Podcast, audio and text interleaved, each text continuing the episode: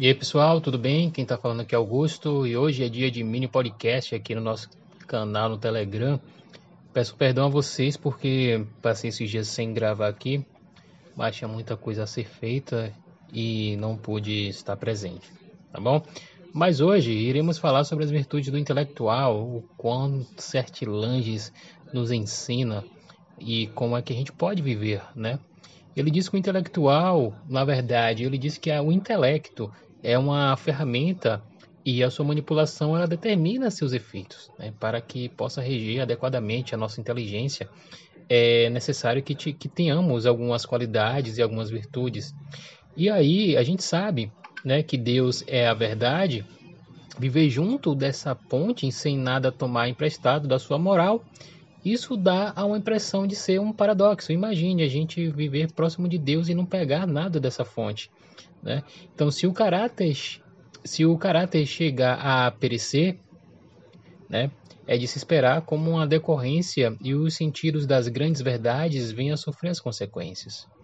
Então, ele diz que a virtude é uma unidade, e o que se deve a essa unidade da vida é o amor, né? porque todas as verdades da vida estão interligadas.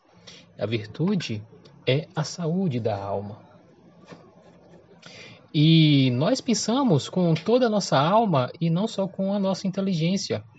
Isso diz o Tomás de Aquino. Ele fala o seguinte: olha só, virtudes pelas quais são refreadas as paixões importa sobremaneira a aquisição da ciência, e a ciência depende de nossa tendência racional e moral. Né? A pureza do pensamento exige a pureza da alma. E é exatamente isso que quando nós temos pensamentos bons, a nossa alma está, digamos que, sendo purificada. Né? E se nós tivermos um pensamento meio ruim, né? Então, olha a nossa alma aí, hein? Então, a verdade e o bem não só estão interligados, como também são idênticos. Bem-aventurados os corações puros, porque eles verão a Deus. Isso a gente já viu ali no Sermão do Monte. Se você não viu, leia Mateus 5, né? o Evangelho de Mateus, capítulo 5. Então, a virtude própria ao homem de estudo é, é evidentemente a estudiosidade, né? E Tomás de Aquino ele classifica a estudiosidade sob a categoria da temperança é, moderada, e é necessário a gente fazer o que? Se opor a dois vícios. Quais são eles, meu povo? Só, só uma coisa: estudiosidade é o atributo, a qualidade de pessoa que se dedica ao estudo. Tá? Então, a gente precisa se opor a dois vícios. Um, a negligência, né, de um lado, e outro, a vã curiosidade de outro. Muitas vezes a gente é muito negligente, né, com muita coisa na nossa vida. E a gente é muito curioso em muita coisa também na nossa vida. Às vezes a gente está aqui na internet, aí clica em um link, esse link vai para outro, vai para outro, vai para outro, e no final a gente vai estar, tá, sei lá, hackeando o, lá, o firewall da China e nem sabe que a gente que está fazendo isso. Enfim, ou sendo hackeado, né? Que é mais fácil. Então, ah, ele diz também que a ambição pode alterar a estudiosidade e seus efeitos úteis. Então, os estudos eles não podem sacrificar nem restringir as nossas obrigações diárias e de amor para com o próximo.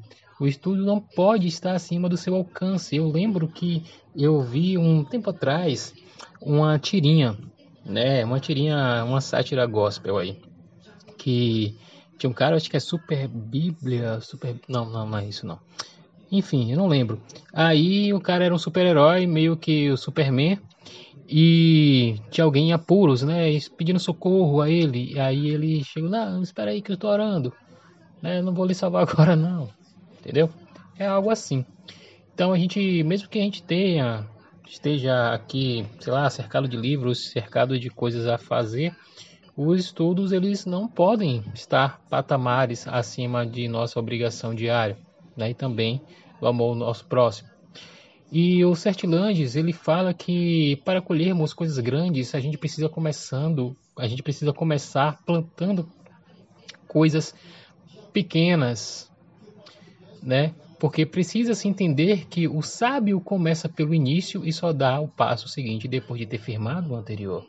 Sendo assim, o estudo não toma o lugar do culto, da oração e da meditação direta sobre as coisas de Deus. Falando sobre o, o passo, é, não sei se vocês já viram, mas acredito que sim. Tem um meme que tem um menino pequeno é, subindo uma escada, ele dá o ele tá no primeiro degrau, né, e dá estica a perna para ir pro segundo, pro terceiro, enfim, e não vai pro, pro não, pro segundo não, do terceiro pro quarto e não pisa no segundo degrau. Então muitas vezes a gente tem essa tendência, né, de aprender uma coisa e querer já seguir muito adiante, né? Então, uma outra coisa também, olha só, que ele fala é que a gente precisa não ter vergonha de se preocupar em ter boa saúde. Ele fala que a doença constitui-se num fator de séria inferioridade, porque ela diminui o rendimento, distrai e pode fazer falsear o nosso raciocínio.